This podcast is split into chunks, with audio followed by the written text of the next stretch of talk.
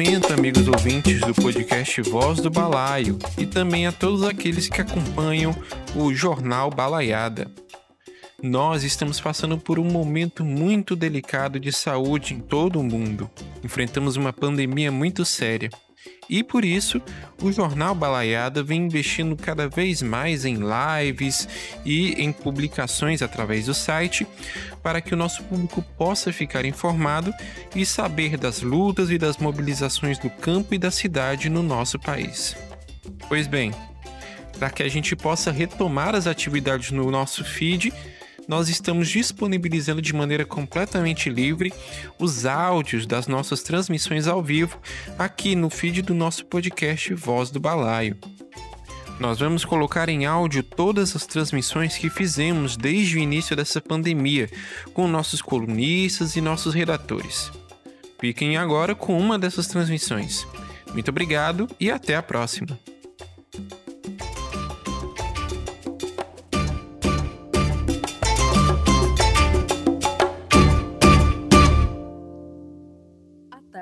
Aos quilombolas do Maranhão. A comunidade quilombola Peixes, localizada no município de Colinas, Maranhão, denuncia invasão de terras por grileiros e um forte clima de tensão na região após a destruição de suas roças por máquinas pagas pela grilagem da região. De acordo com informações, máquinas foram usadas para destruir roçados em área judicialmente protegida.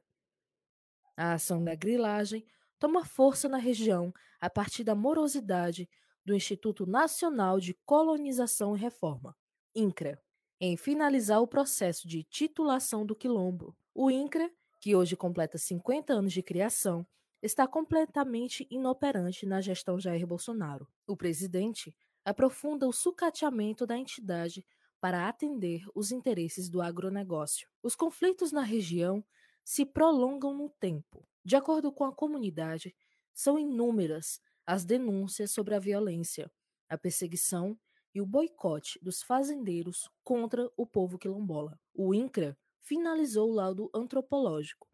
Nele, segundo a comunidade Peixe, restou comprovado que os quilombolas habitam o território há aproximadamente 186 anos. A gente aguarda a resposta do INCRA, aguardamos a resposta do ITERMA, é, que ficou de vir nos dar uma força e até agora não compareceram. Nós, junto com a comunidade, estamos dispostos a aguardar a resposta da justiça, mas não sabemos por quanto tempo. A comunidade aguarda a publicação do estudo pelo órgão federal, enquanto resiste ao avanço da grilagem. Ao depender do presidente Jair Bolsonaro, que vetou a inclusão das comunidades quilombolas do Programa Nacional de Reforma Agrária, e dificultou o acesso dessa população ao auxílio emergencial. A morosidade do INCRA tende a continuar. A demanda por inclusão dos descendentes de escravos no Programa Nacional de Reforma Agrária foi vetada pelo presidente a pedido da ministra da Agricultura, Pecuária e Abastecimento, a ruralista Tereza Cristina. Conforme prévia o projeto de lei, a participação no programa asseguraria o cadastramento das famílias na relação de beneficiários para acesso às políticas públicas. A justificativa de Bolsonaro ao veto diz que a proposta de inclusão dos quilombolas no programa de reforma agrária contraria o interesse público por estar em descompasso com a determinação que condiciona a concessão das modalidades de créditos de instalação aos beneficiários do PNRA que tenham firmado contrato de concessão de uso, contrato de concessão de direito rural de uso ou título de domínio. O posicionamento de Bolsonaro e Tereza Cristina é criminoso. Aprofunda a violência no campo para garantir lucro para a grilagem e agronegócio. A comunidade Peixe encaminhou a denúncia para a Superintendência do INCRA, no Maranhão, e aguarda o posicionamento da entidade. Acredito eu, particularmente, não queira que aconteça, mas infelizmente o município de Colinas, o estado do Maranhão, o Brasil está prestes a, a ver uma tragédia anunciada entre grileiros e quilombolas. coisa triste, fato triste que vai acontecer ou vai estar acontecendo por falta de apoio da justiça do nosso país. Esse é o nosso Brasil, infelizmente.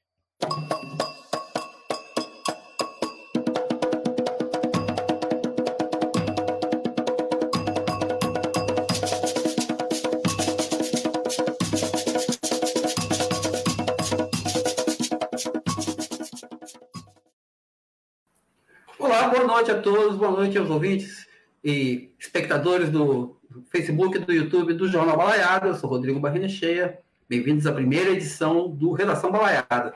Conosco estão José Jonas, diretamente do Piauí, Gabriel Tolstói, do Rio de Janeiro.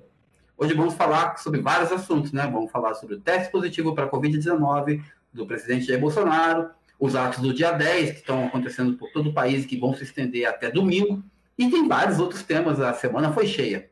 Lembrando que nossa conversa é transmitida pelo Facebook, através do facebook.com.br Jornal Balaiada e pelo nosso canal do YouTube. É só procurar lá Jornal Balaiada. Tá?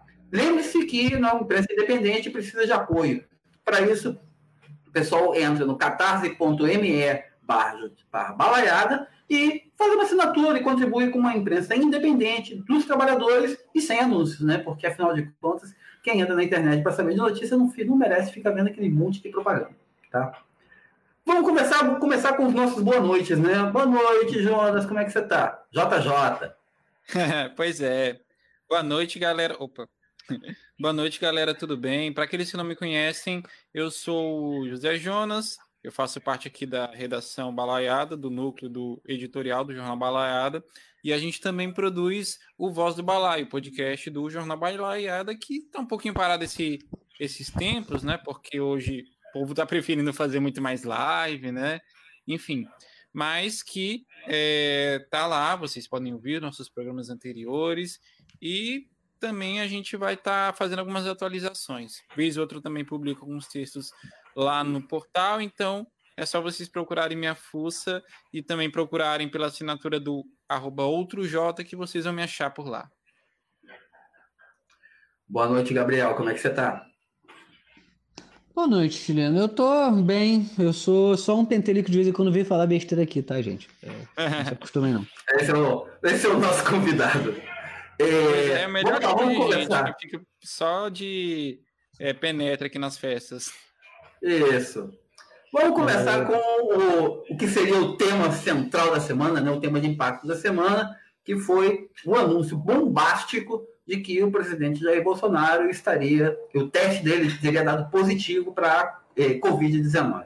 Bom, o, o, presidente Bolsonaro já eh, mais de uma vez tinha, tinha se recusado a dizer publicamente que estaria com coronavírus, chegou a bloquear na justiça, eh, por meio de ações do Advocacia Geral da União, junto ao Supremo Tribunal Federal a divulgação de resultados e, surpreendentemente, ele, durante a semana, ele declarou que o teste dele teria dado positivo depois de dois testes negativos.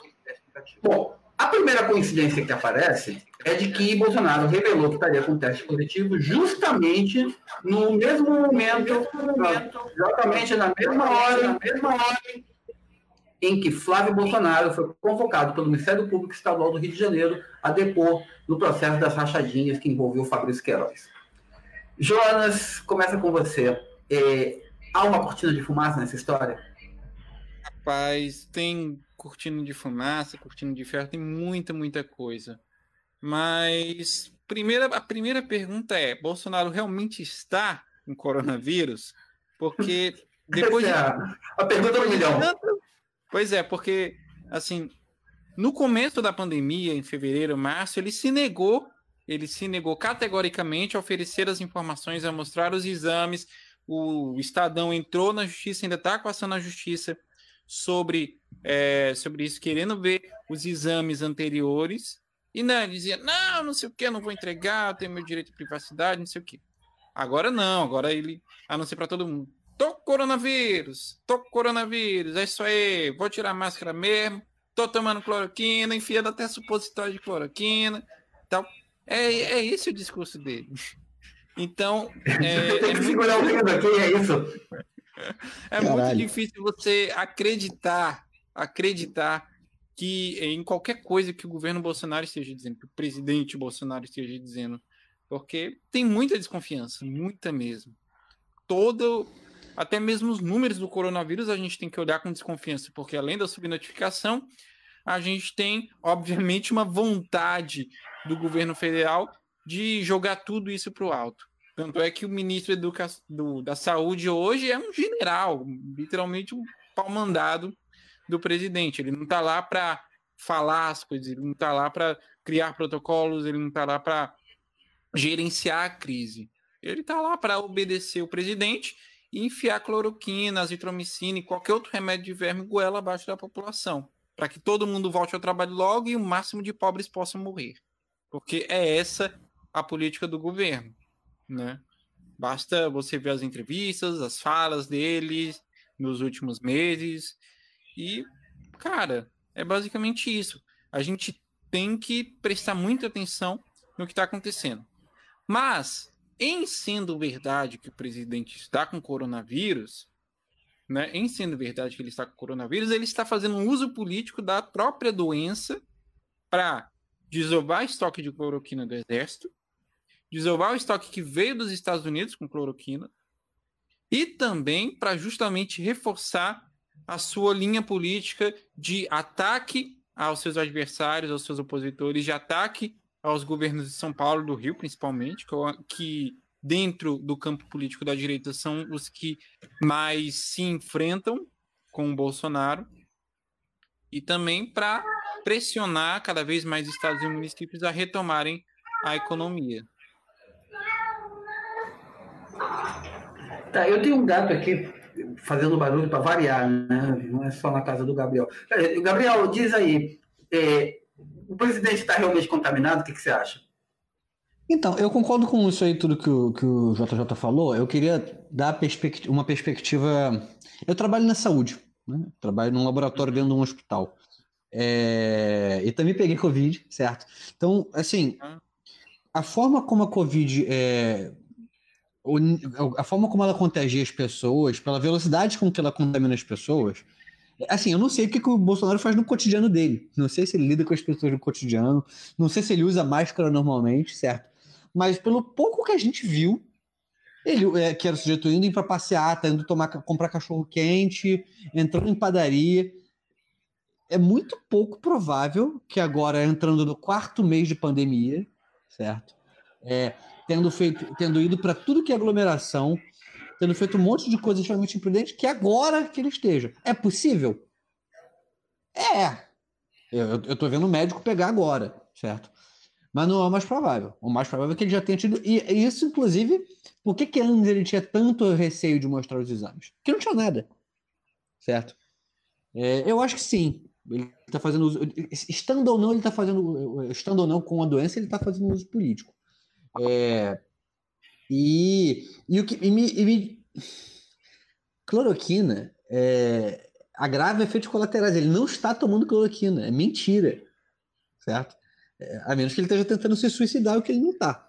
É, inclusive porque o, o, o, a, o, qual é o nome do diabo da, da, cirurgia que ele teve que fazer?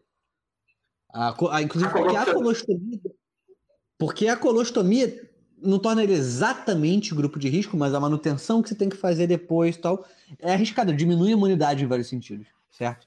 Ele não tá tomando é uma probabilidade. Desovar, ele tá tentando desovar um negócio que ele torrou, uma fortuna que ele botou o exército para produzir. É... E eu, eu, concordo com você que o projeto político de fundo é esse: é matar mais gente e fazer as pessoas voltarem a trabalhar. É certíssimo. Tem muito mais o que dizer sobre isso. É, é, ele provavelmente já teve coronavírus e não foi agora. Foi lá para março, abril. Pois é, reportagem do Portal Balaiada é, justamente comenta sobre essa questão da contaminação. Ela fala que aproximadamente 4%, um número que circula por aí, de funcionários que trabalham diretamente no Palácio do Planalto estaria contaminado.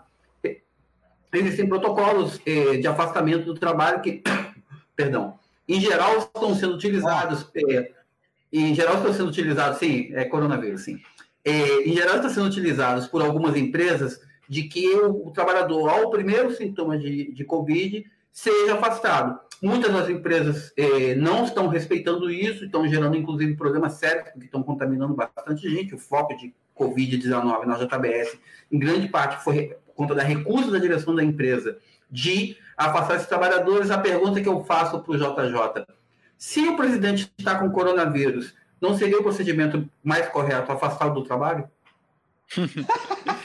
ah, é, com certeza. Rapaz, ele estando ou não com coronavírus, ele estando super saudável à beira da morte, só afastando ele da presidência para que a população possa respirar um pouco mais tranquilo. Essa que é a verdade, tá? Mas enfim, é, você tem razão em relação a essa questão né? Assim, oficialmente ele diz que agora vai trabalhar remotamente, vai trabalhar de casa, né? Que é uma residência oficial, ou seja, ele não foi afastado do cargo. Ele está trabalhando de casa, fazendo o que ele sabe melhor. É, sabe, fazendo live office.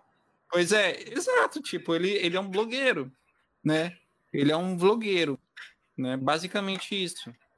Nada diferente do que ele fez já fazia nos últimos anos do que ele vem fazendo desde que foi eleito presidente, fazendo as livezinhas dele, os vídeos para o YouTube dele, a, convocando o exército de robôs dele, né? Tudo isso da mesma maneira que ele vem fazendo desde sempre, certo?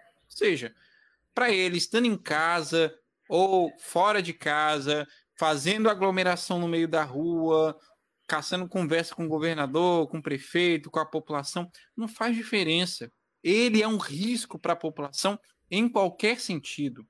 Estando ele é, nos holofotes ou não, estando ele nas ruas ou não, enquanto ele for presidente, ele é um risco para a população. Porque ele não respeita a pandemia, não só ele não respeita a pandemia, ele não respeita o sofrimento da população, ele não respeita nada disso.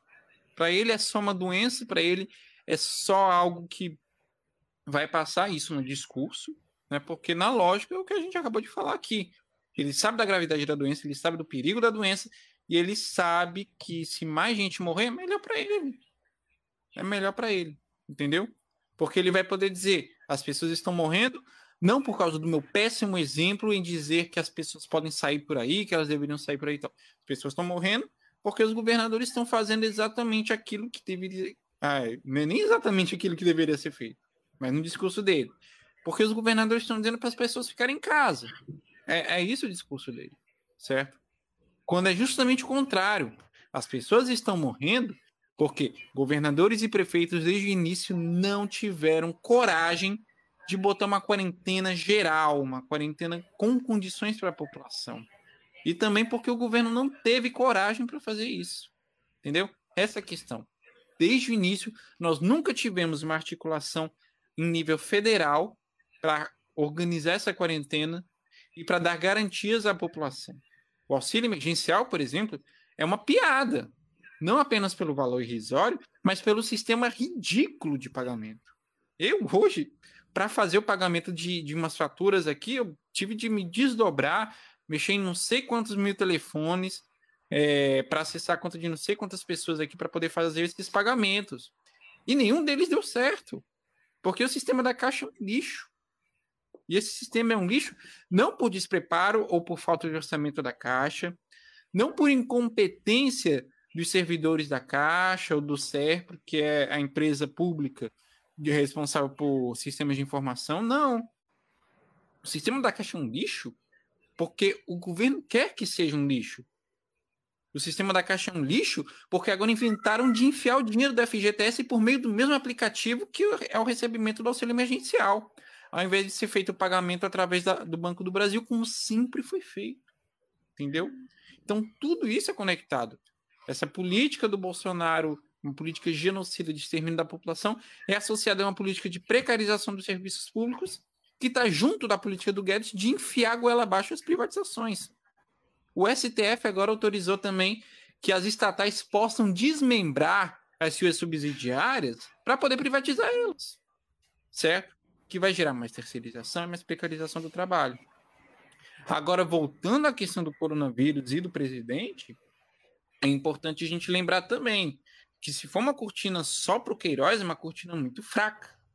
Porque na mesma semana na mesma semana, quase no mesmo dia em que Bolsonaro anuncia que está com coronavírus, Facebook já faz um ataque muito grande a uma das principais redes de bots e de perfis fakes, de perfis falsos associados ao presidente. E o próprio Facebook diz, está atuando lá desde 2018, ou seja, desde as eleições. Então ainda tem muito pano para manga, ainda tem muita coisa para acontecer e, sinceramente, a gente não pode ter confiança nenhuma em qualquer coisa que venha desse governo. Gabriel, é, você que está aí no Rio de Janeiro, o, a, o anúncio de, da, da, do teste positivo de Bolsonaro, de alguma maneira serviu para encobrir depo, o depoimento de, de Flávio Bolsonaro e de sua esposa ao, ao Ministério Público, ao MPF? Eu acho que não muito. Tirou um pouquinho de foco, só que como no dia seguinte, é, dia seguinte, eu tô tendo alguma dificuldade para lembrar dos dias. Mas enfim, como logo depois o STJ deu, é, concedeu ao Fabrício Queiroz prisão domiciliar e a esposa dele, que não tinha sido presa, habeas corpus, certo? Isso tá volta. Tá foragida, né? Ela tá foragida, mas não tá. Enfim, mas tá com habeas corpus já, já foragido. Então, então isso atrai atenção de novo. É... E o, o, problema é que eu, não serve como cortina de fumaça e eu, eu, eu acho que o Bolsonaro aposta numa coisa que está errada. Quer dizer, óbvio, né? Mas ele aposta que ele consegue usar a quantidade de mortes como justificativa para a estratégia dele de mandar as pessoas para morrerem na real. É, eu não acho que isso colhe. Acho que isso cola, isso colou em quem tinha que colar já, certo? É, e a cada dia eu vejo mais gente puta com o governo. É, tipo, hoje eu, eu, eu, eu conheci um, um, paciente lá do hospital que é do BOP, certo? É, o Tropa de Elite, que é uma galera que tá. Assim, se, se, a, se a PM no geral é, é politicamente muito problemática, vocês imaginam o que, que é o BOP. É, uhum. Está, ele era bolsonarista pra caralho, trabalha dentro do Palácio Guanabara, certo? Que é um puta foco de contaminação, pegou o coronavírus. Se ferrou. Uhum. Ficou 40 dias internado, foi entubado de cada quatro, agora tá com raiva do Bolsonaro. É, politicamente não é que ele tenha tanta diferença assim, mas ele, o Bolsonaro mentiu, me mandou pra morte. É, cada morto a mais, eu acho que mina mais a imagem do governo. E tá muito longe de acabar. Certo? É, eu nem acompanho mais diariamente a quantidade de gente que tá morrendo, porque é, até porque é mentalmente exaustivo, né? A gente vê isso no trabalho todo dia. Eu vejo cadáver quase todo dia, porque o necrotério, o, laboratório, o corredor do laboratório fica é, do lado da saída para o necrotério. Então tem essa, essa. Mas é coisa de 70 mil e está muito longe de acabar, já é o segundo país e. É, é eu, eu, acho que ele aposta nisso, mas é uma aposta errada. É, a população não é idiota. Tanto que é, hoje é o melhor dia possível, um dos melhores dias possíveis para falar que Bolsonaro tinha que ser afastado do cargo, apesar da piadinha horrível. Né? Ah, nem é tão ruim assim, cara. Nem é tão ruim essa piada. Não, mas é, é, sério, cara. É exaustivo, cara. Todo dia mais de mil mortos. Todo dia mais de mil mortos. Você vê na TV, você vê os casos e tal. Todo dia é isso, todo dia é isso. E tá chegando num nível em que se você não pegou, você conhece alguém que pegou, você conhece alguém que conhece alguém que pegou e tal. E, e é uma coisa que vai desgastando a gente, que vai é, cada vez mais é, prejudicando isso. E tudo isso prejudica não apenas a imagem do presidente da sua trupe, né, da sua quadrilha, mas de toda e qualquer pessoa que nesse momento tenta se associar a ele. Né? Vide aí a Federação dos Espertos, quer dizer, Federação de Futebol do Rio de Janeiro e é os cartolas dos clubes de futebol, né? Que você viu recentemente aí. Vocês aí no Rio de Janeiro podem perceber isso no já falei do Campeonato Carioca, né? É uma queimação gigantesca que os clubes estão passando. Tipo, o clube uhum. que tá. Os clubes que estão. O Botafogo menos, certo? Uhum. Bem menos. É, o Botafogo e o Fluminense bem menos, porque forma limitada, com trajetória, mas em algum grau demoraram para entrar, entendeu? É, resistiram a entrar no campeonato e tal. É. Uhum. O que é relativamente mais simples para eles. São times um pouco menores do que o Flamengo e o Vasco. Já, é, as finanças são um pouquinho menos dependentes de jogo. É... Uhum. Agora, o Flamengo e o Vasco, meu irmão, o que eu vi. Assim, flamenguista é uma raça ruim do caralho, certo? Pô, cara. Certo? Gabriel, sem palavrão, Gabriel, senão o YouTube vai derrubar a É. transmissão. Desculpa, YouTube. É. Desculpa, Zuki. É, Pra mim tá. também, então, cara. flamenguista Poxa, é, uma- é um, é um povo. É um povo difícil no geral, certo? A galera arrogante que dificilmente reconhece alguma coisa de errada no próprio time. Os flamenguistas que eu vejo estão com vergonha. Eu não vejo isso há. Sei lá, desde que o Eurico era presidente do Vasco recentemente, e o Vasco só ganhava do Flamengo, certo? É, eu, eu que tem o quê? Uns 4, 5 anos já? Não, isso foi no século passado. Não, foi é, agora. século passado. O Vasco tava, Não. o Vasco tava muito mal, mas ganhava do Flamengo sempre. Foi quando Não. o respeito voltou. O respeito tinha um contrato exclusivo para jogar contra o Flamengo. Hum. É, Mas sim, foi uma queimação gigantesca. E assim, é- é- eu sei que é exaustivo, mas é uma, tem uma coisa que é importante a gente continuar martelando na cabeça das pessoas. Esses números que já estão na borda dos 70 mil estão extremamente subnotificados. A quantidade de gente que está morrendo em casa não está sendo anunciada é borbotões maior. Borbotões, borbotões maior. A quantidade de não só de mortos, mas de contaminados é muito, muito maior. É, assim, o mais provável é que seja no mínimo três, quatro vezes maior. tá? Então, Se alguém acha que pilhas de cadáveres é, mantêm intacta a imagem do governo, eu recomendo que olhem a gripe espanhola. A gripe espanhola, só pra lembrar, ela matou um presidente brasileiro, né? Em 1918. É, foi. Rodrigues Alves. Rodrigues. Sabia que era Rodrigues. Rodrigues Alves. Rodrigues Alves. E aí assumiu o vice Arthur Bernardes. É, Ah, viu?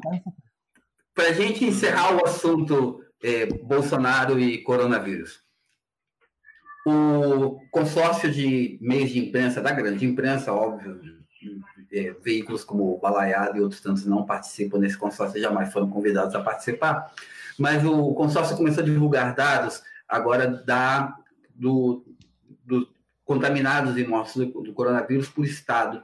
Aí apresentou o dado de que, se não me engano, 10 estados mais o Distrito Federal estão apresentando médias mais altas de número de mortos por dia. É, sete estados estão recuando e e o resto do país está com números estáveis. Tá? É, aí são duas perguntas, né? Mas primeiro para o Gabriel, e aí depois a gente fala com o Jota. Mas primeira pergunta para o Gabriel. É, como, como assim o governo federal perdeu o monopólio da divulgação dos dados? É tão, é tão ridículo assim. Os dados são tão subnotificados pelo Ministério da Saúde. Você que trabalha na área de saúde, como é que foi a reação da categoria médica ao, ao, ao a mudança no portal do Ministério da Saúde, etc. É assim, os médicos eram. é, Aquele termo que eu usei para falar de flamenguista, ele vale muito mais para médico, certo? Eles são um setor muito distante do que é a maior parte do trabalho dos hospitais, na verdade, certo? E são um setor muito mais à direita, é, e também são o setor que mais girou contra o Bolsonaro nesse processo inteiro, certo? É, então tem um emputecimento gigantesco. É, eu ando com adesivo de, de fora Bolsonaro com máscara.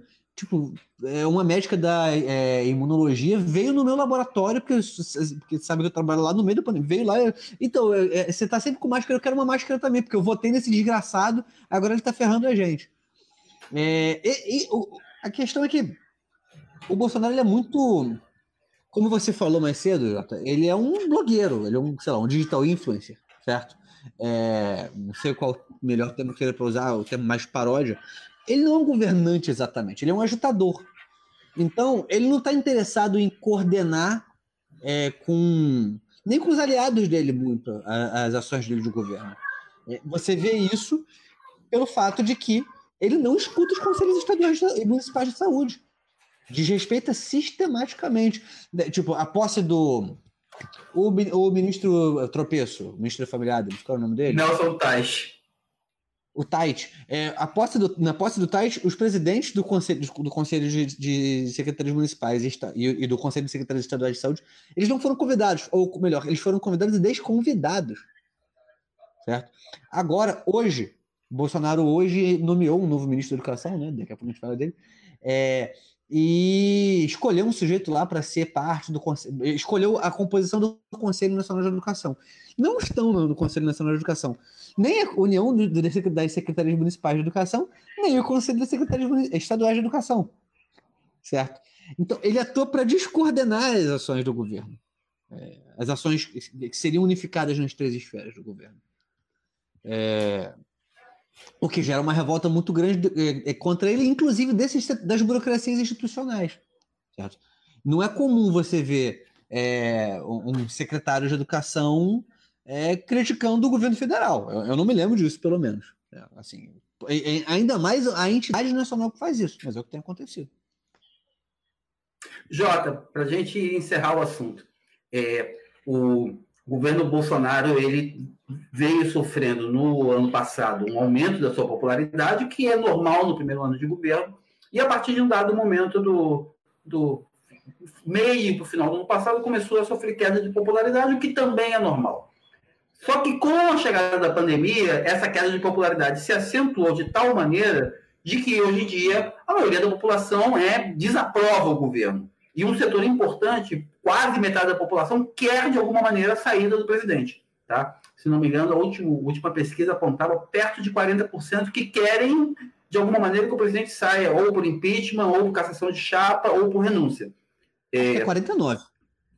É, 40, é, o, ou pelo coronavírus. E o, a, a, taxa de desaprovação do governo, que coloca os ruim, péssimo e os regular, já bate 70 e tantos por cento. Tá? Uhum. É, você acha que a, o anúncio do presidente estar com o coronavírus pode, de alguma maneira, reverter esse quadro de desaprovação, já que a pandemia, em grande parte, foi responsável por, pela, pela queda de sua popularidade? Ele está com coronavírus, ele não levou uma facada fake, certo? Esse é o primeiro ponto. Não foi um, um, um agente querendo assassinar e tal, foi uma doença, né? E uma doença da qual ele mas, debochou. Uma doença da mas qual... isso não torna comum igual às outras pessoas? Muito pelo contrário, muito pelo contrário. Se tem uma coisa nessa vida que atua contra o presidente é justamente essa questão do coronavírus. Por quê? Como você mesmo falou, ninguém é idiota de apoiar um presidente que quer ver a sua morte certo? E quando alguém se contamina com essa doença, quando alguém pega essa doença, é uma doença que ele tanto desprezou, uma doença que ele tanto diminuiu, apesar dos números, apesar dos dados, apesar das milhares e milhares de pessoas contaminadas e mortas, as pessoas querem, mas é que ele se lasque. Essa é a grande verdade. Mas isso pouco ou nada vai afetar em relação à sua popularidade ou não certo? Por que isso? Porque a popularidade dele não está condicionada a ele ficar doente ou não, ele levar uma facada ou não. A popularidade dele está associada ao caráter das pessoas. Ao caráter que cada, cada pessoa vai ter em defender um governo que quer ver a morte da população. É, é essa a grande questão. Você vê que, mesmo oscilando, mesmo com a popularidade diminuindo, ela fica em torno ali dos 20, 25. O máximo que atingiu era 30 e vem diminuindo até esses 20, 25, não é? Popularidade dele. Porque chegou num platô de estabilização a popularidade. Porque é justamente esses 20, 25% que atuam de maneira mais radical. Isso, óbvio, levando em consideração que pesquisas de opinião são apenas isso, pesquisas que, extra, que extrapolam um determinado número certo? Elas não podem nem ser tomadas como uma verdade absoluta, mas tampouco elas são fatos mentirosos. Elas refletem uma determinada realidade que elas conseguem perceber. Óbvio que se você fosse contabilizar a população inteira, o sentimento geral da população, era de que ele saísse o mais rápido possível, pelos meios que forem necessários, certo? É esse o, o sentimento que você vê na população é, no entorno de, no entorno desse caso. Mas, obviamente, você tem uma pequena parcela, uma parcela geral, é, principalmente da burguesia e da classe média, classe média alta, que ainda se agarra, que ainda defende uma manutenção é, da presidência, com base naquilo que ela ainda pode se aproveitar, daquilo que ela ainda pode aproveitar desse governo, dos restos mortais desse governo, né? Porque venhamos e convenhamos, o Brasil não tem governo. O Brasil não tem ministro da saúde. O ministro, hoje que foi anunciado o ministro da Educação, que é ex-vice-reitor do Mackenzie e aliado da bancada religiosa do governo, na né, bancada religiosa na Câmara dos Deputados. O Brasil não tem ministro do meio ambiente. Você tem dois ministros do agronegócio, né? Porque o Ricardo Salles é praticamente ministro do, do agronegócio. Até outros dias atrás ele estava querendo passar o IBAMA, o IBAMA e as decisões sobre demarcação, é, é nem sobre demarcação de terras, decisões relacionadas à, à área de proteção ambiental para Tereza Cristina, do Ministério da Agricultura. Então você não tem um governo, você não tem ninguém atuando de maneira articulada. Nem a própria burguesia sabe como organizar esse governo, tá certo? Então é basicamente isso. Tá cada dia mais fácil ser contra o Bolsonaro. Basta você respirar e ter um mínimo de consciência na, na cabeça, tá certo? Mas daí até derrubar ele é uma tarefa que as organizações dos trabalhadores, as organizações de classe, os movimentos sociais têm, com, têm que tomar como tarefa prioritária e não esperar 2022 ou o que seja, porque até lá aí o coronavírus vai ter matado muito mais. Jota, você está dando spoiler, tá adiantando o assunto, porque o assunto de agora é justamente a jornada de protesto, a primeira jornada nacional unificada de protesto pelo Fora Bolsonaro, começou hoje, no dia 10, que foi, é um dia central mais importante, mas que vai se estender até o domingo, tá? Com atividades, houveram hoje atividades de rua, atraso nas entradas das empresas, é, um panelaço que está marcado agora para as 20h30, e é, tu, ações no Twitter, amanhã tem uma live, e domingo os atos de rua que estão acontecendo em várias capitais. Está entrando com a gente aqui o Bruno Silva, também do é, comitê editorial do Jornal Balaiada. Boa noite, Bruno. Você está sem câmera agora. Você tem câmera e um microfone gigante na sua frente. Boa noite, Bruno. Boa noite a todos, boa noite a todas. Sou Bruno Silva, sou do editorial do Balaiada. E consegui né, me liberar nessa rotina de home office maluca, que a gente trabalha mais do que se trabalhasse presencialmente, né? 10 vezes mais, 20 vezes mais. Consegui finalmente me liberar aqui para entrar na no Redação Balaiada. Que aproveitando o gancho, vai estar disponível a partir de amanhã já como podcast também. Tá, muito bem. Então procure a gente lá no Anchor FM, no Spotify e em um monte de outros lugares que o JJ vai dizer pra gente mais tarde. Pois que é, é o nosso especialista em podcast local. Tá bom, gente, vamos lá, vamos conversar agora sobre dia 10. É, primeira coisa, na situação, numa situação de pandemia, dá para, de alguma maneira, apostar em mobilizações de rua, como as propostas é, originalmente por centrais, pelas centrais sindicais, movimentos e partidos que organizaram os atos de hoje? É, vamos começar com o Gabriel. É possível fazer mobilização de rua nessa situação? É possível e, bom, vou nem entrar na parte do que é necessário, que a gente já estava discutindo isso no outro ponto, mas sim, é possível. É, evidentemente, você tem que tomar uma série de precauções a mais é, para não fazer com que as manifestações ajudem a pandemia a derrotar a classe trabalhadora, certo? É, então, as pessoas precisam ter um, um, grau de distanciamento que não é comum numa para as passeatas, precisa todo mundo ir de máscara, sim. É, Idealmente é bom que as pessoas tenham luva, as, as pessoas têm que ter álcool, o ideal é que não se tenha panfletagens. Agora, é perfeitamente possível, até porque o central não é que se tenha grandes eh, aglomerações, ótimo, grandes concentrações de gente fazendo, eh, fazendo passeata de rua, certo? Uhum. O central são as ações que é, atrapalham a produção nessa situação. Então, assembleias em porta de fábrica comparadas de, de, de, com atraso na entrada, por exemplo.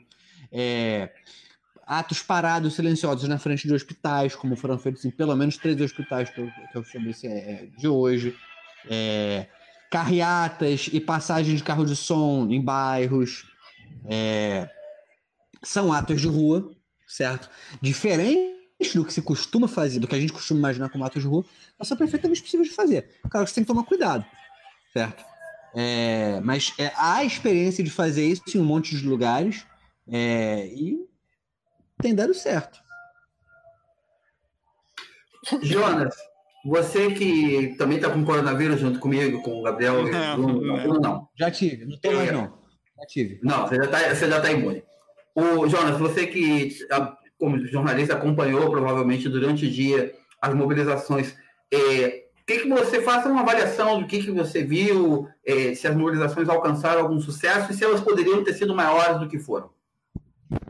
Uh, primeiro que eu não tô com coronavírus, tá? É, essa é uma tossezinha normal, caso que tem muita poeira, tá? Só uma gripezinha. É só um resfriadinho. Meu histórico de atleta. Não, não, não tem histórico de atleta, não. Né? Mas vamos voltar aí pro, pro essencial. Cara, eu captei algumas coisas sobre a mobilização de hoje, né? Em primeiro lugar, gente, o principal fato é não teve o peso que ela deveria ter. Pelo menos eu não vi ser dado tanto peso pela maioria das organizações, a maioria dos partidos e das centrais, né? É, eu vi uma mobilização boa da Conlutas, eles fizeram inclusive uma, um ato online agora pela tarde, né, com um ato musical e também com diversas falas sobre isso. Uh, e também o um impulsionamento é, da hashtag Fora Bolsonaro no Twitter. Mas, fora isso, fora isso, eu não vi uma mobilização maior por parte das demais centrais e das demais organizações. Né? Essa hashtag, por exemplo, Fora Bolsonaro, ela é uma hashtag que é relativamente comum no Twitter e que em outras ocasiões já atingiu os, os primeiros lugares, as primeiras posições lá no Twitter muitas outras vezes. E hoje demorou, custou a, a chegar lá, né? Então, eu acho sim que teve uma. Não vou dizer um desmonte, né? Mas teve uma baixa adesão no dia de hoje, apesar de ter havido uma maior quantidade de mobilizações nas ruas, nas portas de fábrica, nos hospitais, que eu acho que isso é que gera um impacto visual maior, que gera uma repercussão maior. Aqui em Teresina, por exemplo, a gente teve é, algumas manifestações pela manhã, é, foram feitas pinturas na, nas né? É, foram feitas pinturas nas principal, na principal avenida aqui da cidade e, assim, depois disso, teve algumas outras mobilizações, o pessoal puxou no Twitter e tal. E vamos ver agora, né? Com certeza o panelaço ali vai acontecer, vão ter várias. Vai ter uma repercussão maior desse panelaço também. E, assim, mas fora isso, eu, eu garanto a vocês, eu acredito que as outras centrais, outras organizações, outros partidos e tal, eles não é, deram todo o peso que deveriam dar. Bruno, aproveitando agora essa, essa chegada aqui, você está, eh, eu vi você essa semana mapeando, passeando muito pelas redes sociais, é, olhando grupos fora Bolsonaro. É, as redes sociais, de alguma maneira, refletem o movimento real da população contra o governo? Eu acho que sim, eu acho que refletem. Mas eu acho que, eu acho que principalmente os movimentos sociais hoje estão com uma grande dificuldade para conseguir saber o que fazer diante da pandemia, né? Você viu que nos atos do Black Lives Matter ali no semana passada, na semana retrasada, etc., quando estavam acontecendo, você criou uma grande questão, né? É, uma polarização, vou dizer assim, sobre a participação ou não desses atos durante a pandemia, né? Então, desde atos que é da mais ampla vanguarda e das pessoas mais mais amplas possíveis, né? Assim, as pessoas mais longe da política, as pessoas mais próximas da política, as pessoas têm uma grande dificuldade de saber se elas realmente devem ou não participar de atos durante a pandemia. Não só isso, mas também isso a desorganização da esquerda radical no país hoje faz com que as pessoas tenham uma grande falta de fé em mobilização com os setores que estão sendo convocados, né? A esquerda não está conseguindo se unificar nem com atos virtuais. Imagina atos de rua, que são que a gente sabe que realmente derrubam um presidente e fazem pressão popular. Mas principalmente se vê uma mobilização muito fraca da esquerda na, na internet no dia de hoje, né? Você viu poucas, poucas movimentações, a não ser nos setores que a gente já conhece, que normalmente as bolhas sociais que a gente está envolvido, né?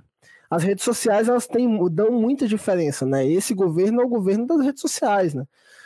O, as redes bolsonaristas e a preocupação do Bolsonaro de manter robôs, de manter essa, essa estrutura, que não é uma estrutura barata, manter robôs não é de graça, não é barato, né? E o Bolsonaro está investindo pesado nisso desde o início do governo e as redes bolsonaristas fazem a mesma coisa.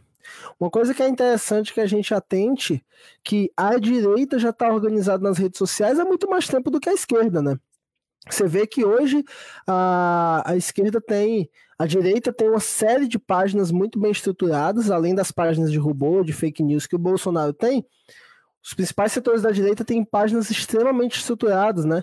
Cito aqui, por exemplo, se você, por exemplo, tiver inscrito aí na Brasil Paralelo, por exemplo, atenção, você não está numa rede de esquerda, não, tá? Você está numa rede de direita.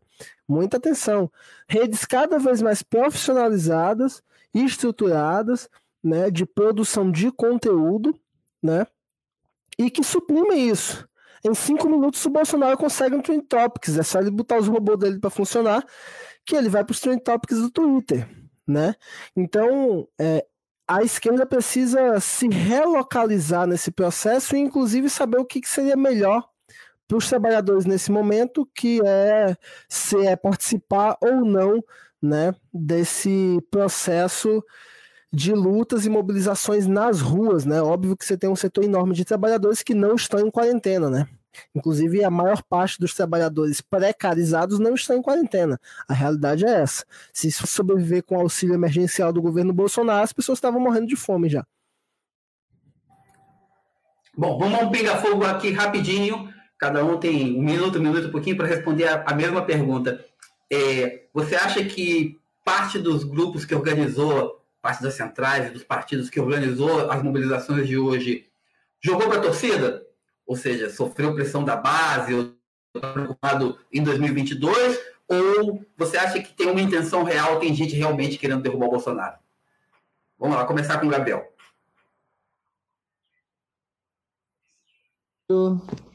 Oi, tá. Então, é, vamos lá.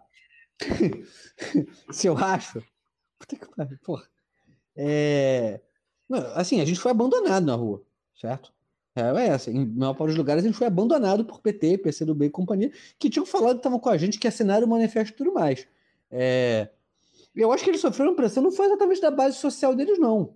Acho que eles sofreram pressão dos amiguinhos deles lá em cima, Rodrigo Maia e companhia, que não estão interessados em derrubar absolutamente ninguém pela questão da estabilidade. Meu Deus, como a gente vai fazer um segundo impeachment em apenas. Então, sim. Uhum. Jonas. Não, com, cer... Jonas, não. Tá. Uh, com certeza. Uh, com é, é, a base pressionou, a base bastante. Pressionou as mobilizações constantes, a luta constante, as hashtags, enfim, tudo isso uh, influencia né, nesse, nesse chamado. Mas também tem isso, né? Ele, a, a maioria desses grandes partidos, PT e PCdoB principalmente, não estão interessados em derrubar o presidente agora. Eles não querem derrubar o Bolsonaro agora. Eles são, eles estão naquela turma do se for para fazer impeachment, vamos esperar a pandemia passar. Eles são da turma do melhor ter estabilidade, vamos aguardar, né? A mesma coisa acontece nos estados por eles governados. Basta ver o caso do Maranhão governado pelo Flávio Dino, pelos estados pelos outros estados nordestinos governados pelo PT, né? Aqui no Piauí, inclusive, o governo já está organizando um, um, retorno de algumas atividades industriais e do setor da construção civil, né? É, e promete tentar liberar tudo até setembro. Né? Inclusive, até o final de setembro, quer voltar com as aulas na rede estadual, e, é, na rede de ensino médio e da, das universidades também, daquele estado. Até o final de setembro, né? que é um período grande, mas não bastante, para a gente poder se livrar dessa pandemia, porque de, dadas as condições, não, não existe a mínima chance dessa pandemia ir embora, da gente ficar livre ou ter taxas minimamente aceitáveis de contaminação daqui até novembro, no mínimo, né? Graças ao capitão, ao capitão Corona da, que está na presidência. Enfim, é mais ou menos isso. Bruno, jogo para torcida ou pressão das bases? Eu acho que na realidade o PT tá. O PT, e vamos falar pelos nomes, né? Porque é mais bonito a gente fazer isso. O PT, o PCdoB, os setores reformistas da esquerda, eles estão fazendo o processo de jogar para torcida, claramente, né? Nem querem dizer que não é o momento de derrubar o Bolsonaro, nem querem dizer que vão movimentar para derrubar o Bolsonaro. Existe muito jogo de interesse, por exemplo, no Ceará, o Camilo Santana reprimiu todas as manifestações de Vidas Negras Importa que aconteceram nos domingos que, que, que foram chamados lá em Fortaleza, inclusive prendendo várias pessoas. E foi repressão violenta, não foi coisa brincadeirinha. Não foi que nem as, a, o que ele faz normalmente com os atos dos bolsonaros, né, Camilo? Lá no Ceará, normalmente ele a, mais a polícia mais abraça os bolsominions do que reprime, né? Não que eu esteja aqui torcendo para que reprima o bolsominion, né? Mas já torcendo, é, entre ele dizer que entre ele não atacar uh, os bolsominions e atacar as pessoas que ele diz que normalmente o Ciro gosta muito de bradar isso nos debates, etc., de que são o setor de apoio do, do, do, do governo, né? Enfim, então tá jogando pra torcida, claramente, né? Inclusive, não só jogando pra torcida. Eu quero depois aqui, a gente vai também fazer um, fazer um rápido giro sobre as questões do campo que estão acontecendo essa semana. O campo está pegando fogo, né? Já são diversos ataques ao campo, principalmente no Maranhão, do nosso grande amigo Flávio Dino, né? Do PCdoB que também não fica atrás na rede de robôs e páginas fakes que, que tem na internet. Né? No Maranhão é conhecido vários blogs de fake news e etc., criados institucionalmente pelo PCdoB, inclusive bancados, né? Quem sabe. Mas enfim, essa semana também foi uma semana forte no campo, enquanto o Bolsonaro faz as merdas e tal, juntamente com, com os seus ministros e etc. A, a, a, tal da esquerda democrática continua atacando os trabalhadores e o povo do campo, né? Dito mais uma vez, no Maranhão, o governo Flávio Dino tem lavado as mãos para os povos quilombolas e para os povos indígenas. A gente vai ver mais à frente ali nas, no giro da, do campo que a gente vai precisar fazer ainda. Bom, Vamos passar de assunto? Acho que esse do dia 10 é. Como o processo ainda está em aberto, vai até domingo. Na próxima redação a gente pode fazer um balanço mais, é, mais preciso sobre o que aconteceu e até onde foi, até onde a coisa se mobilizou. Giro rápido de notícias da semana. Vamos começar com a notícia de hoje. Bolsonaro indica o um novo ministro da Educação, um pastor evangélico e vice-reitor da Universidade de Mackenzie. A grande controvérsia, ele, a quem ele estava tentando agradar? Aos Olavetes, aos militares, é, à bancada da Bíblia, ao Centrão. Quem é esse novo ministro? Hum. Jonas, começa contigo. Tá, pois é, gente. Como eu tinha adiantado na, na última. No, no bloco anterior, o meu presidente, o atual ocupante da cadeira de presidente da República, Jair Bolsonaro, anunciou o seu novo ministro da Educação, né? O pastor e ex-vice-reitor da Universidade Mackenzie, é, Milton Ribeiro. Ele é um nome que é, já vinha sendo cotado há algum tempo, que inclusive já vinha sido contado, cotado para esse cargo antes do Carlos Alberto Decotelli, né, o ministro que depois é, que que não foi, né? Decotelli que nem foi o breve, foi o efêmero. O e agora É, o ex-quase-ministro. E agora ele foi anunciado como novo ministro da Educação, né?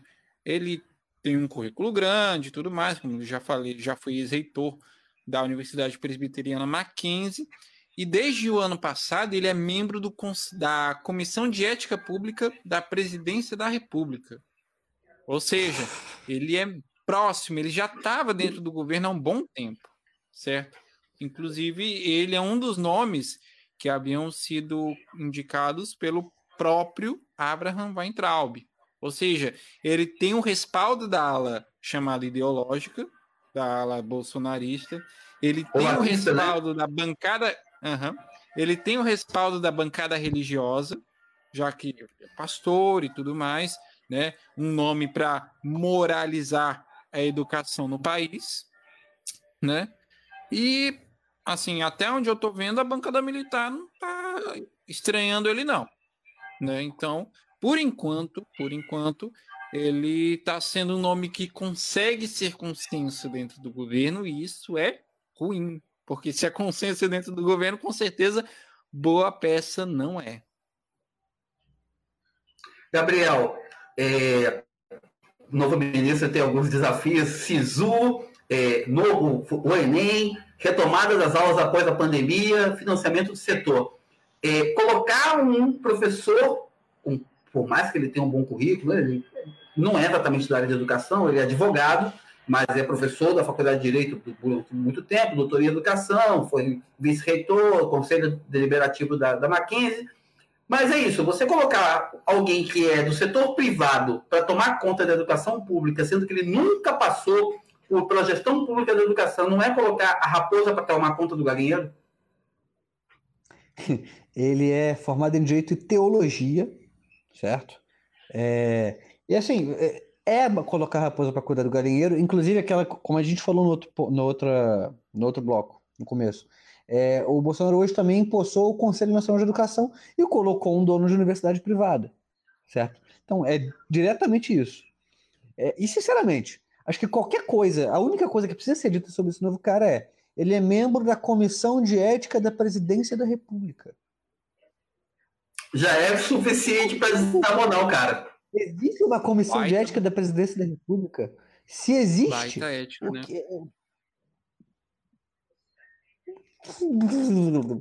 Eu não, não tenho muito o que dizer, não. Assim, ele vai ser um novo Decotelli barra vai entrar ob barra. Dá até saudade do Vélez. Que era o menos louco desse, dessa galera toda. Se ele era do, com, do Conselho de, de Ética, imagina que não é, né? Bruno, é, você que está em Santa Maria, uma das maiores universidades públicas do país, é, paralisada pela pandemia, você que está atualmente cursando geografia, você acha que.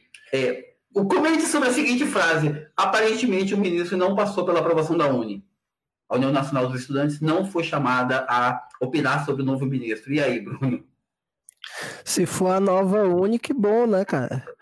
Que bom que ele não passou pela aprovação da nova Uni. Pelo menos é, pelo menos ele ganha um ponto positivo, mas enfim.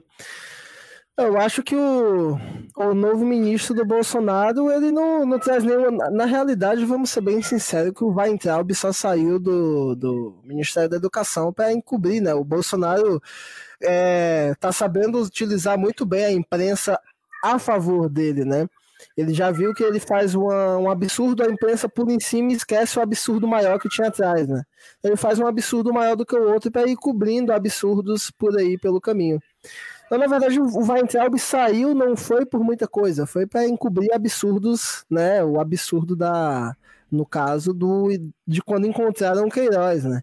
E agora o novo ministro da Educação vai seguir basicamente a agenda do Weintraub, né? Inclusive é, para tentar oficializar né, o ensino à distância, né, tentar buscar fortalecer o ensino à distância de forma mais, mais completa possível, né? que até então não está sendo seguido, de certa forma, pelas reitorias das universidades do país. Com exceção de Santa Maria, que gosta de, de de ser diferentona, né? E ainda não nem adota o ensino à distância, nem diz que não adota, nem não adota de jeito nenhum, nem cancela o semestre, fica em cima do muro ali, esperando alguma uhum. coisa acontecer. Né? E igual ao FSM, tem várias universidades assim, né, que estão buscando, esperando alguma coisa acontecer para não se queimar com o governo, mas também para não é, não se queimar com a comunidade acadêmica, né? Uhum. Pois é, já que a gente está nesse tópico da, da educação, é bom a gente falar também que é, recentemente o Ministério da Educação, mesmo sem ministro, de, decidiu, por conta própria, passar por cima da decisão dos estudantes. Olha que novidade, olha que beleza, né? coisa inédita, só que não. E botar o Enem para janeiro de 2021. O Enem de 2020, que seria inicialmente realizado em novembro e que não tem condições de ser realizado em novembro, foi transferido para janeiro, apenas dois meses depois. Quando os estudantes, na enquete realizada dentro da própria plataforma de inscrição do Enem, decidiram, haviam escolhido que a melhor data seria em maio do ano que vem. Com isso, o tempo para as pessoas se organizarem, para os estudantes se organizarem, estudarem, obviamente, pesquisarem para a prova e tudo mais, fica mais curto, fica mais reduzido. E como eles ainda vão voltar fora, é, ainda vão, é, vão ainda estão enfrentando essa dificuldade enorme para estudar, para obter educação, enfim. Com certeza vai ser uma das edições do Enem mais, eu não diria nem esvaziadas, mas vai ser uma das edições do Enem mais trágicas de todas, certo? A gente vai ter péssimos números, péssimos dados nessa prova do Enem. E o ministro da Educação, depois, quando for olhar para isso tudo, vai acabar batendo palma. Né? Dizer que, ah, conseguimos realizar, não sei o quê, enfim, certo? Mas esse é o menor dos problemas, porque ainda tem outro problema grave que também está para acontecer, que são as eleições na maioria das reitorias de universidades pelo país. Grande parte das reitorias está com o mandato dos seus reitores para vencer ainda esse ano, inclusive aqui no, na Universidade Federal do Piauí, e estão se mobilizando para realizar as eleições via internet, pelos, pelos sistemas de matrícula das próprias universidades. Para quê? Para evitar que o presidente nomeie interventores, né? Porque é, é isso que pode acontecer também nesse processo, nesse, nesse prazo, caso essas eleições não aconteçam de maneira é, via internet. Coisa que o ministro da, da Educação anterior, o Weintraub, já queria que acontecesse. Né? Já tinha emitido, inclusive, portaria é, que permitia isso, mas que depois ela rapidamente foi derrubada. Isso sem contar que provavelmente, é, a seguir a política do MEC do, da gestão Weintraub, a nova gestão provavelmente não vai respeitar as eleições, as consultas no, no, nas respectivas universidades. Isso é, é o mais possível. Já não estava acontecendo, isso tinha inclusive gerado muita coisa para a justiça. Mas vamos rodar o assunto. É, Bruno, que, que você traz de notícias do campo para a gente comentar? Ah, na verdade, uh, precisaria mais ou menos de um programa inteiro para a gente falar sobre o campo essa semana, né? Ocorreram muitas coisas. E eu quero começar colocando aqui um vídeo da da etnia Crepum Cateye Timbira, né, que essa semana a gente começou a semana lançando uma reportagem sobre eles, inclusive que foi assunto da live de uhum. segunda-feira também, né? Vou colocar aqui para a gente assistir e depois eu comento as demais notícias. Ok. Nós, é como se fosse nossa própria vida Dependemos dele para sobreviver e para manter os nossos modos de vida preservados, assim como nossas tradições culturais. As pinturas corporais, os cocares, a nossa espiritualidade são vestimentas de luta e de resistência, que caracterizam a história viva de um povo que sobrevive a 520 anos de violações de direitos. Assim reivindica a etnia Crepum Cateye Lira, localizada no município de Itaipava do Grajaú, Maranhão. A terra indígena Geral do Toco Preto é dividida em quatro aldeias: Severino, Geral do Toco Preto, Esperança e Bonita. Após passarem por um longo processo de luta pelo território e perderem troncos ancestrais devido a uma epidemia de sarampo que se alastrou pela região, os Cateia Timbira ainda lutam para manterem seus traços ancestrais e seus direitos assegurados. As reivindicações dos Cateia Timbira são por um núcleo de apoio e ouvidoria da FUNAI que os assista diretamente em suas necessidades. Necessitam ainda de alimentos para mais de 300 indígenas e itens de higiene pessoal para enfrentar a Covid-19. Como forma de protesto por todo o descaso e omissão da Fundação Nacional do Índio, FUNAI, os Cateetimbira exigiram a presença dos responsáveis da entidade indígena no território para atender suas demandas.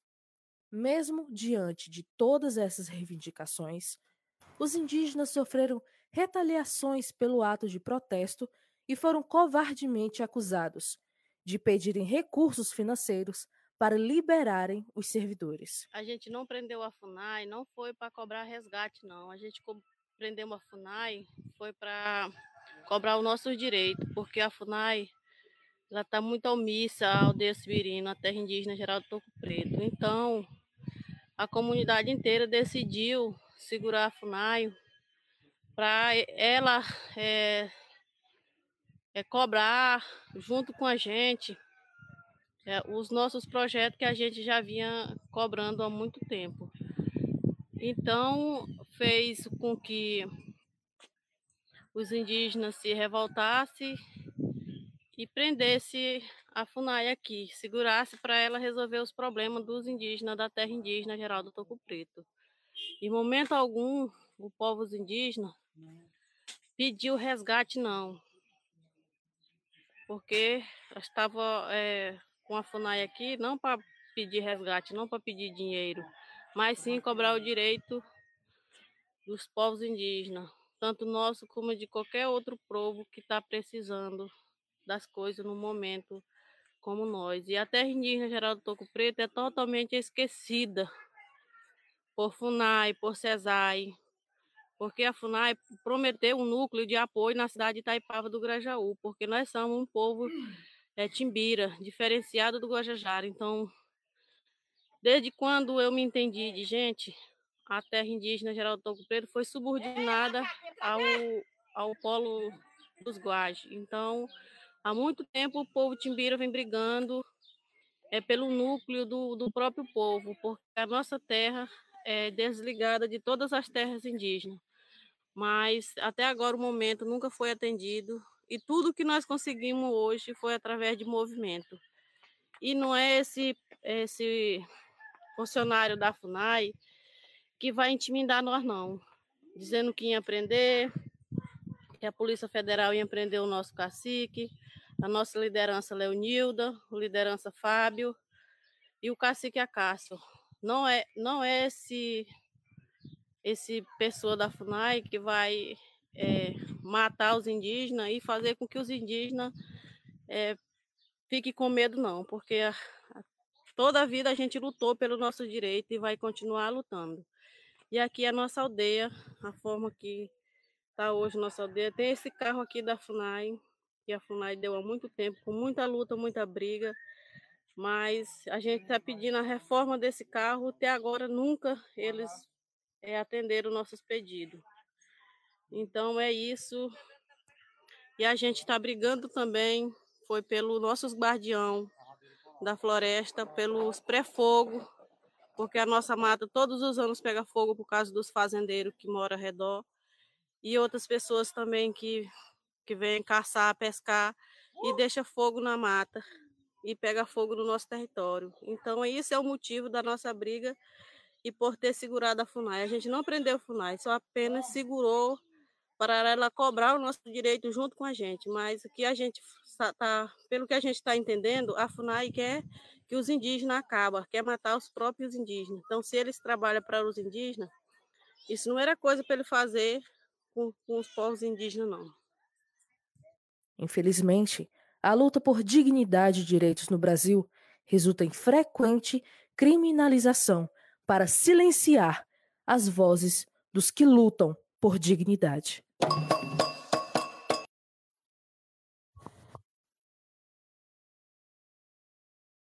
Bem, é, como tá ali no início do, da nossa live, nós também vinculamos né, uma reportagem que nós lançamos ontem sobre a outra comunidade, né?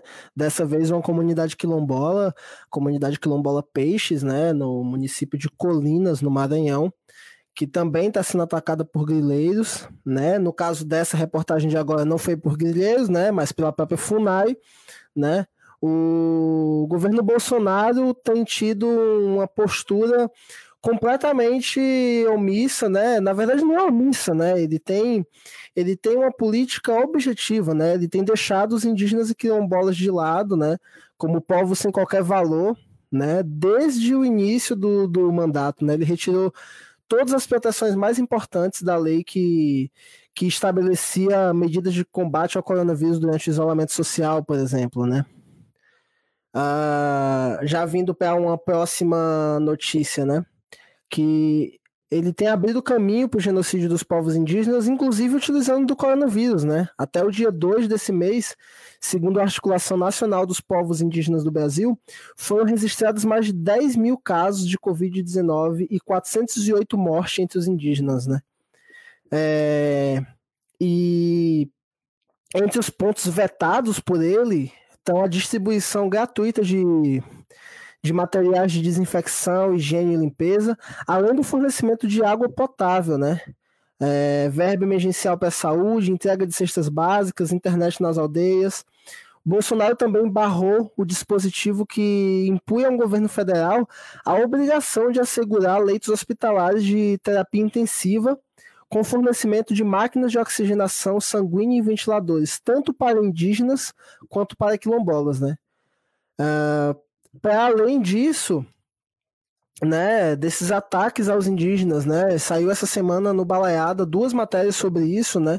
Tanto a que o STF impôs derrota ao Bolsonaro para proteger os indígenas e Bolsonaro abre caminho para o genocídio dos povos indígenas. Está lá no balaiada.com, uh, ah, na nossa capa, você acha lá na categoria indígenas. Essas duas matérias estão lá disponíveis para você ler e e ver essas informações, né? Ainda seguindo nos ataques do campo, né? Ah, eu acabei de falar aqui da comunidade quilombola Peixes, né? O vídeo foi vinculado no início uh, da, nossa, da nossa live de hoje. A comunidade denunciou pro, com exclusividade para nossa redação a invasão de terras por grileiros e um forte clima de tensão na região após a destruição das roças, né, por máquinas pagas pela, pela grilagem da região, né. De acordo com informações, as máquinas foram usadas para destruir roçados em área judicialmente protegida, né. A ação da grilagem toma força na região a partir da morosidade do Instituto Nacional de Colonização e Reforma, o INCRA, né, em finalizar o processo de titulação do quilombo, que já foi é, já foi feito um estudo antropológico dessa região e já foi comprovado no estudo do próprio INCRA é, que a comunidade, as pessoas daquela comunidade quilombola vivem naquele lugar há mais de 186 anos, né? E no dia, né, no dia 9 de julho, o INCRA estava completando 50 anos de criação, né? E como eu falei no início, ele está completamente inoperante na, na, na gestão do Bolsonaro, né? Que só vem aprofundando o socateamento da entidade para atender os interesses do agronegócio. Vide aquela própria reportagem que eu acredito que vocês devem ter visto aí, que saiu até inclusive no Fantástico, né, que não é uma mídia que normalmente costuma vincular esse tipo de informação, mas que trazia, por exemplo, o desmatamento na Amazônia, né, e os fiscais do, do IBAMA que estavam sendo afastados justamente por causa desse tipo de, de ação, de queimar máquinas de grileiros, de, de destruir uh, instrumento de trabalho né, dos, dos grilheiros, né? Também tem uma reportagem sobre isso no Jornal Balaiada, tá lá na editoria de meio ambiente, é só vocês acessarem balaiada.com.br meio ambiente, vocês vão visualizar isso também lá no site, né? E para finalizar, mas não menos importante, né, também uma matéria que saiu no dia 9, é, com mais de mil, mil campos de futebol, né, foram devastados dentro do maior quilombo do país, né, o quilombo Calunga, né, em Cavalcante, Goiás, né, é, o cerrado da, da região vem sendo impiedosamente destruído pelo correntão, técnica que consiste em decepar a vegetação nativa com correntes pelos atratores. Se vocês não souberem que, como que funciona isso, fica um trator do lado, um trator do outro, corrente presa e ela sai arrastando tudo que tiver pela frente, né? É, essa prática que já tinha sido, inclusive, a prática de destruição dos territórios já começou desde o início do governo Bolsonaro. O Valdemir sempre nosso colunista de campo já vinha abordando isso em todos os seus episódios de Dedo de Prosa no domingo, que ele vinha falando sobre esses ataques às comunidades tradicionais e aos povos da floresta, né? Bem, foi um giro rápido, ainda tem muita coisa para falar, mas não tem como, senão a gente não vai conseguir abordar todos os temas é, necessários aqui.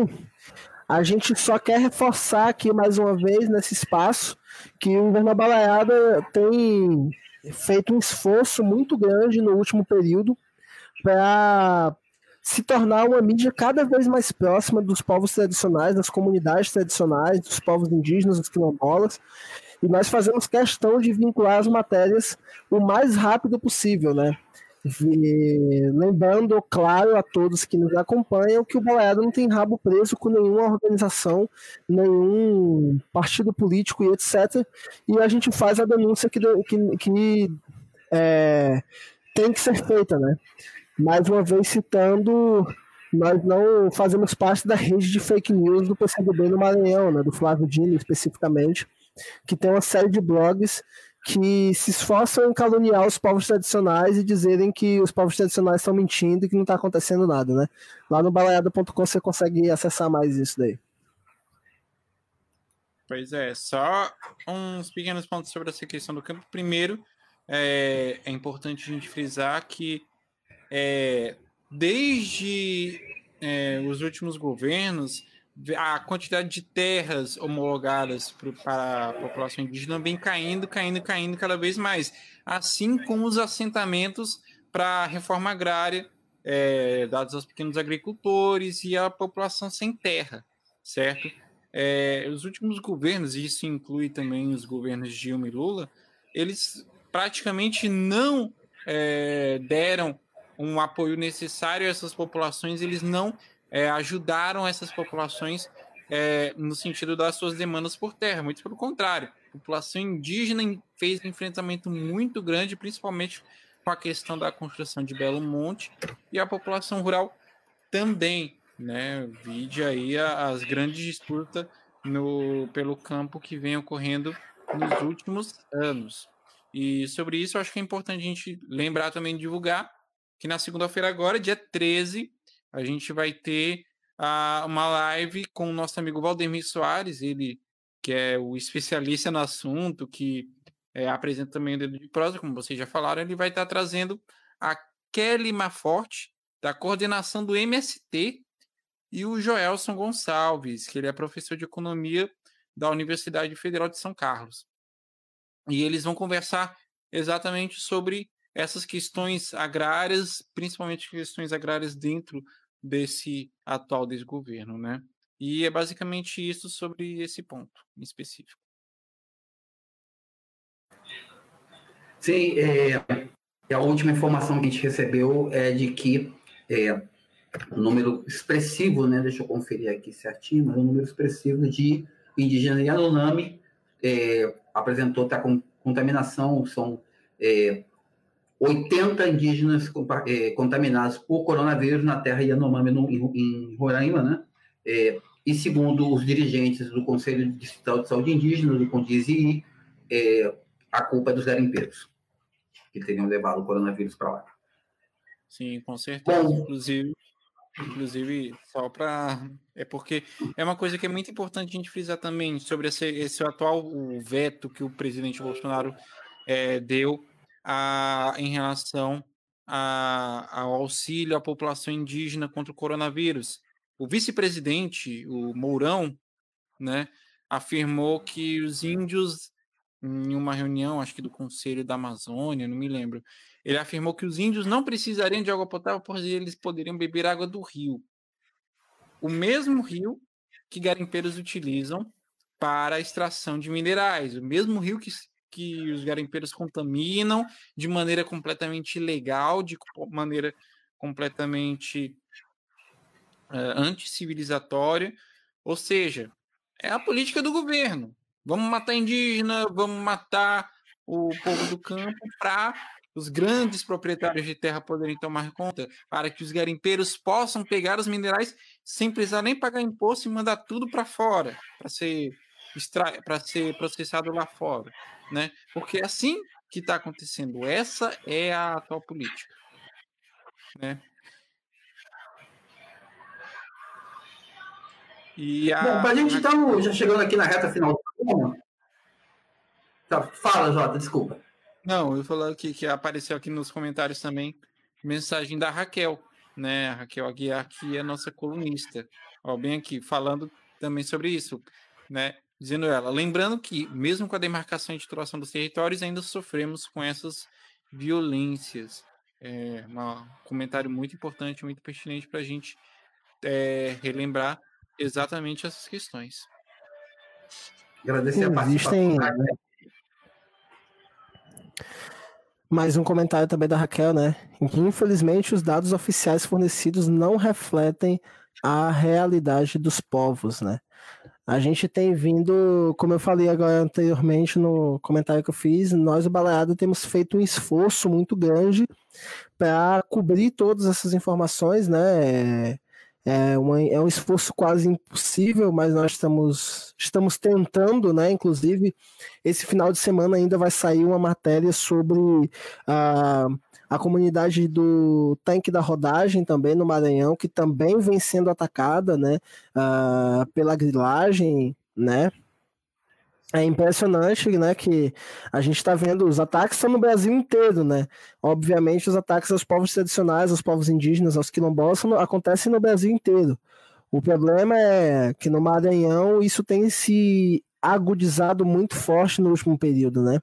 O que é mais interessante, mais uma vez, reforçando, né, é que o governo do Maranhão é um governo de uma organização dita de esquerda, o que deveria estar tá fazendo, de certa forma, uh, o seu trabalho, né, uh, juntamente com os povos tradicionais, de comunidades tradicionais, etc.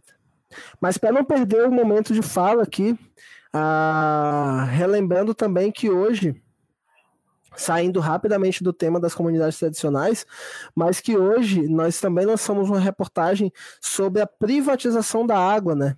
Que o Brasil, a, a, reportagem é Brasil vira terra da água com o CNPJ, né? Mais uma matéria da, da nossa redação foi lançada hoje também, né? Sobre a privatização da água que, que, que da, mais especificamente, né? O perigo da aprovação da PL 44162 de 2019, né? O PL do saneamento, é, que, enfim traz na, nas suas entrelinhas uma série de, de riscos à, à utilização da água para o povo mais pobre, né? Como a matéria está lá. A matéria também está na nossa página inicial. Uh, e amanhã, até o final do dia, nós também eh, nós, a gente também vai fazer uma lançar uma reportagem no nosso canal no YouTube, inclusive importante acompanhar o nosso canal no YouTube, youtube.com/barra balaiada, apenas não tem jornal balaiada, youtube.com/barra balaiada. Nós nós estamos tentando uma relação amistosa com os nossos camaradas do YouTube. Eles não gostam da gente, mas a gente infelizmente precisa deles, então temos que gostar deles, né? Mas o YouTube não gosta muito do Jornal Balaiada. Essa semana nós alcançamos a marca de mil inscritos sobre a Ferro e Fogo, não sei se a, vocês conhecem a origem dessa expressão, né? Quando você vai forjar uma foice, você coloca ferro e fogo, né? E vai dar pancada nessa foice. O, jornal, o canal do Balaiada tá mais ou menos nesse estilo, né? Nós estamos forjando o canal do Balaiada no YouTube com muita dificuldade, né? Graças às engrenagens do YouTube que ajudam aí o pessoal da Brasil Paralelo, do MBL e tal, mas destrói os canais da esquerda independente, né, por dizer que os nossos vídeos têm conteúdo violento, inclusive os vídeos dos quilombolas é, chegaram a notificação para a gente, inclusive no e-mail que a gente tem que botar uma informação de que o vídeo contém conteúdo delicado, né? Podemos ir para a reta final, gente? Bora. Tá bom, vamos fechar com duas notícias, cada um comenta uma e a gente termina o programa pra, convidando já o pessoal para participar, para assistir a gente na semana que vem, na próxima edição do Redação Balaiada. Mas vamos lá, uma notícia de cada vez. Primeira notícia: empresários ligados ao MBL são presos por sonegação fiscal em São Paulo. Bruno, os caras alegaram que não eram do MBL. É, imposto é roubo, né? Todo mundo sabe disso, né? Então tem que sonegar mesmo, é isso aí. é, não, realmente, é, é, é, na verdade, vindo isso do MBL, é até cara de pau eles dizerem que os caras não são empresários ligados ao MBL, né? Acho que eles deviam, inclusive, isso fica uma dica aí pro pessoal do MBL, vocês deviam se orgulhar, né? O cara tá sonegando imposto, é isso aí, força, CAPES e etc, né? Só depois aguenta a Polícia Federal aí. Só um detalhe, o, os empresários alegaram que não era do MBL, o MBL lançou nota alegando que os empresários não pertenciam ao MBL, mas quando eles foram presos, chamaram o advogado de quem? Do MBL. Do MBL, claro, mas isso não tem nada a ver, né? Você, advogado trabalha para todo mundo, imagina, só uma coincidência. Não, é, é, que nem o Queiroz ter sido não, encontrado na casa do advogado do Bolsonaro. É, um deles lá, não, é coincidência. O cara foi preso e falou: Não, você vai chamar o advogado. Ele, tá bom, pode chamar o advogado do MBL para mim. Aí eu chamar, o fizeram chamou o advogado do MBL e eles não falaram nada, vão falar apenas em juízo como diria os comentários aí do nosso canal do YouTube, nós somos um jornalismo maldoso de esquerda. Não temos nada com isso. Isso é só coincidência. O advogado trabalha para todo mundo, enfim. Eu acho que é muita maldade nossa comentar isso. Tá, Jota, para gente encerrar. Maiores é. Não, falar, imagina, agora... né? Esses maiores, esses maiores defensores do, do, do livre mercado fariam uma coisa dessa, né? Imagina, liberalismo e tudo mais, né? Não. De não, forma alguma, isso nunca vai acontecer. Nunca, nunca. Hum. Bom, é, Jota, agora é. Agora contigo, notícia, última notícia para a gente encerrar por hoje da boa noite. Ah. É, essa, essa é sensacional, eu não consigo. É, Vai. Ah, assim, é de, um, é de uma cara de pau o, candidato a prefeito do PT em Laje do Muriaé, Minas Gerais, disse que hum. é, pra, que é pré-candidato, que é para votar nele porque ele vai ser o que menos rouba. Ai, meu Deus do céu, isso é. Não, não, não tem muito o que comentar sobre isso, não, porque já tá na vantagem, né? Ó, honestidade aí já é, já é vantagem, né? Ah, porque, enfim, é, é o senso comum, né? Quer dizer que todos roubam e tal. E tipo, legal ou ilegalmente, acontece isso mesmo. Né? O que é o grande sistema capitalista, senão o sistema da exploração e do roubo daqueles que já são possuidores pelo, por aqueles que não tem nada, né? Enfim, infelizmente é isso. E tipo, de longe, essa é a coisa mais tranquila que aconteceu hoje. Essa, de longe, é a notícia mais tranquila e mais simples que aconteceu hoje, né? Essa, Realmente. Essa... Porque, tipo, a gente já viu sincericídios piores. Já viu sincericídios piores. Tipo, o Paulo Guedes falando que é, é muito fácil a pessoa ser é, comunista. Em cinco minutos a pessoa vira comunista, porque é só ter bom coração e defender justiça social. Isso daí. Né? Eu acho enquanto que é bem que, esse caminho. Enquanto que para pessoa ser liberal tem que ser anos e anos. É, tem que arrancar o coração e colocar dentro de um baú do David Jones lá e passar a catar as vítimas do, de, de quem morreu no mar. É isso que precisa fazer para ser liberal, né? São anos de treinamento no, no monastério, no Lamastério, no Tibete.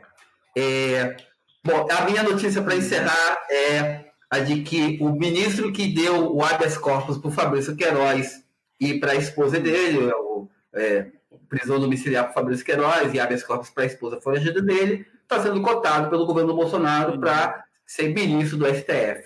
Os outros dois candidatos são o atual ministro da Justiça e o atual ministro da Casa Civil.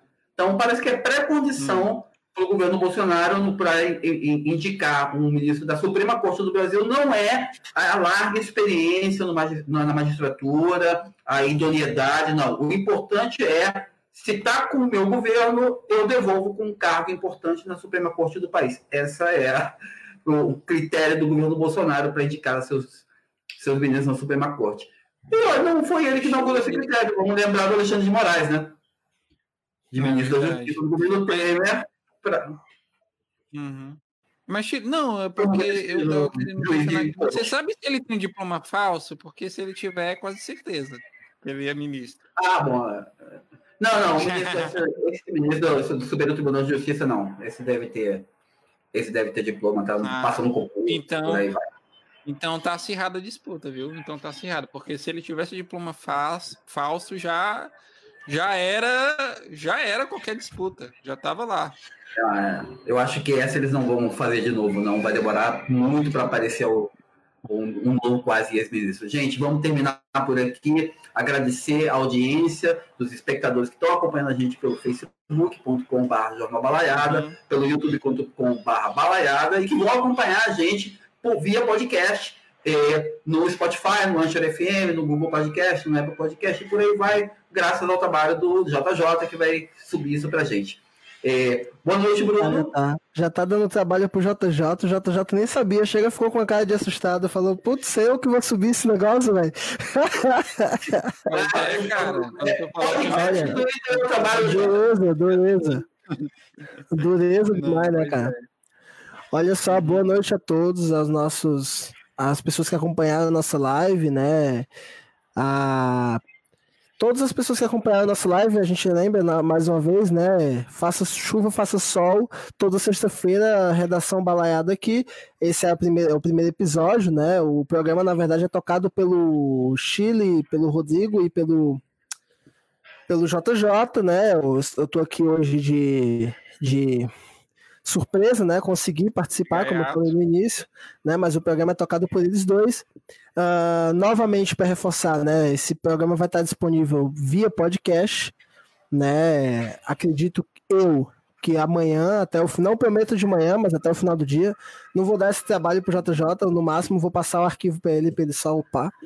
Uh, mas enfim, esse programa vai estar disponível, vai estar disponível no nosso canal, né, no YouTube, youtube.com/barra balaiada, novamente, e vai ficar disponível aqui no Facebook, claro, como sempre, né? Lembrando de convidar todos vocês para participar, né, da nossa live na segunda-feira, né? Uh, com a turma, do, o Valdemir Soares, que vai tocar né, a live, na realidade. Nós temos convidados do MST e nós temos o nosso também colunista do Jornal Balaiada e também colunista do Por Uma Questão de Classe, um podcast que também tem no Spotify, uh, comentando a questão agrária e o governo Bolsonaro, na segunda-feira, a partir das 19 horas. Sim, sim. Certo. Jonas, seu boa noite. E aí, o cara vai ganhar, ganhar uma bola, é. né? Você vai pegar o arquivinho para subir mais nada, tá? É facinho. Ah, né, não é fácil como vocês pensam, não. Não é fácil como vocês pensam, não. Tem que revisar, editar os erros que tiver, enfim. Não, não é Tem nem que botar uma musiquinha de fundo. Não, isso não é, não é tão necessário, não. Enfim. Eu, eu ajeito isso fácil amanhã, tá? Não se preocupem, tá amanhã tá até o final da tarde já vai estar disponível para vocês lá no no nosso feed do Voz do Balaio. Show e aguardem, a gente está planejando algumas mudancinhas legais para frente lá no nosso feed, tá certo? Então é isso. É, antes de dar uma boa noite, eu queria dar uma recomendaçãozinha. Lá no Portal Balaiada, eu lancei um texto sobre a volta do futebol no Campeonato Carioca, lá no Rio de Janeiro. Né? A gente comentou um pouquinho lá no começo e tal do programa, mas vale aqui a dica, ela fala sobre é, a volta do Campeonato Carioca, a polêmica sobre os direitos de imagem do, dos jogos, né? A famigerada MP do Flamengo, que o próprio Flamengo estava querendo desrespeitar no, no último jogo, agora na final da Taça Rio, né? Eu, o Flamengo é um Flamengo... time que não se leva a sério, cara. Pô, cara. Olha só, é, não, olha só, eu, eu, como... olha só, não vamos começar, não, isso aqui não é um problema esportivo. Flamengo. Eu sei, eu sei que vai, não é, mas. Tipo, o Flamengo e o Grêmio estão na mesma linha de times, assim. Poxa, cara, não. Você, o, pior é que eu, como flamenguista, não posso falar nada, porque eles estão certos não, hoje, sabe? Porra! Mas olha só, vou ficar... aqui eu, eu acho que eu vou... Flamengo é japonês. Toda defesa da torcida, nenhum apoio à direção. Ok, exatamente, exatamente isso. O Flamengo ele é muito maior do que a sua diretoria que, que tá aí hoje, enfim. Uh, é isso, tem esse texto bacana, eu escrevi lá, tem várias informações, vários detalhes. E, e no texto também tem alguns links bacanas, caso vocês queiram entender mais sobre toda essa polêmica, sobre o histórico também da, da Globo na disputa das transmissões, enfim. E eu também queria deixar um recado, porque hoje é aniversário da minha namorada, Viviane, ela até mandou ah, uma família aqui. Então, feliz aniversário, meu Certo? Já, e, já mandou é as palminhas dizendo: Ah, tá fazendo live e não tá me ligando, né, miserável? pois é, pois é. Daqui a pouco ligar lá pra, pra mulher pra dar os parabéns pra ela, tá certo? Então é isso, pessoal. Muito obrigado a todos que participaram. Muito obrigado a todos vocês que estiveram ao vivo aqui, aqui conosco. E é isso, pessoal.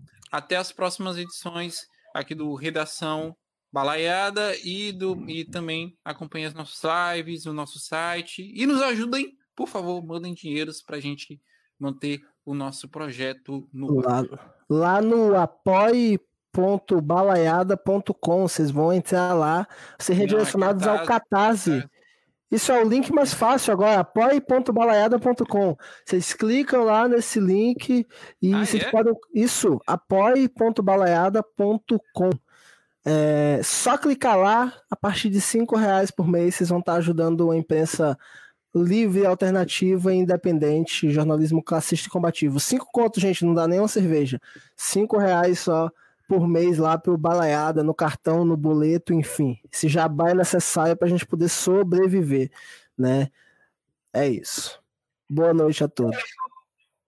É isso, estamos terminando por aqui, convidando a todo mundo que por algum motivo esteja vendo a gente, não tenha curtido a nossa página, facebook.com.br Jornal Balaiada, ou que não tenha se inscrito no nosso canal do YouTube, que aí você recebe notificações pelo e-mail, pelo celular, pelo navegador, você está lá abrindo o YouTube, vendo uma musiquinha, tem uma notificação, está lá o vídeo do Jornal Balaiada, youtube.com.br balaiada, muito simples, participa, apoia.com apoia.com.balaiada, é isso, Bruno? apoia.com.balaiada? Eu não ouvi nada, o Bruno tá mudo.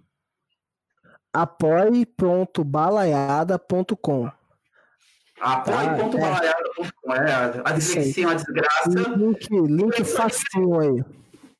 E é isso aí, a gente volta na próxima sexta, a partir das 19 horas, com as principais notícias da semana, em mais uma edição do Relação Balaiada. Uma boa noite a todos. Boa noite a todos. Falou. E a todas. Tchau, tchau.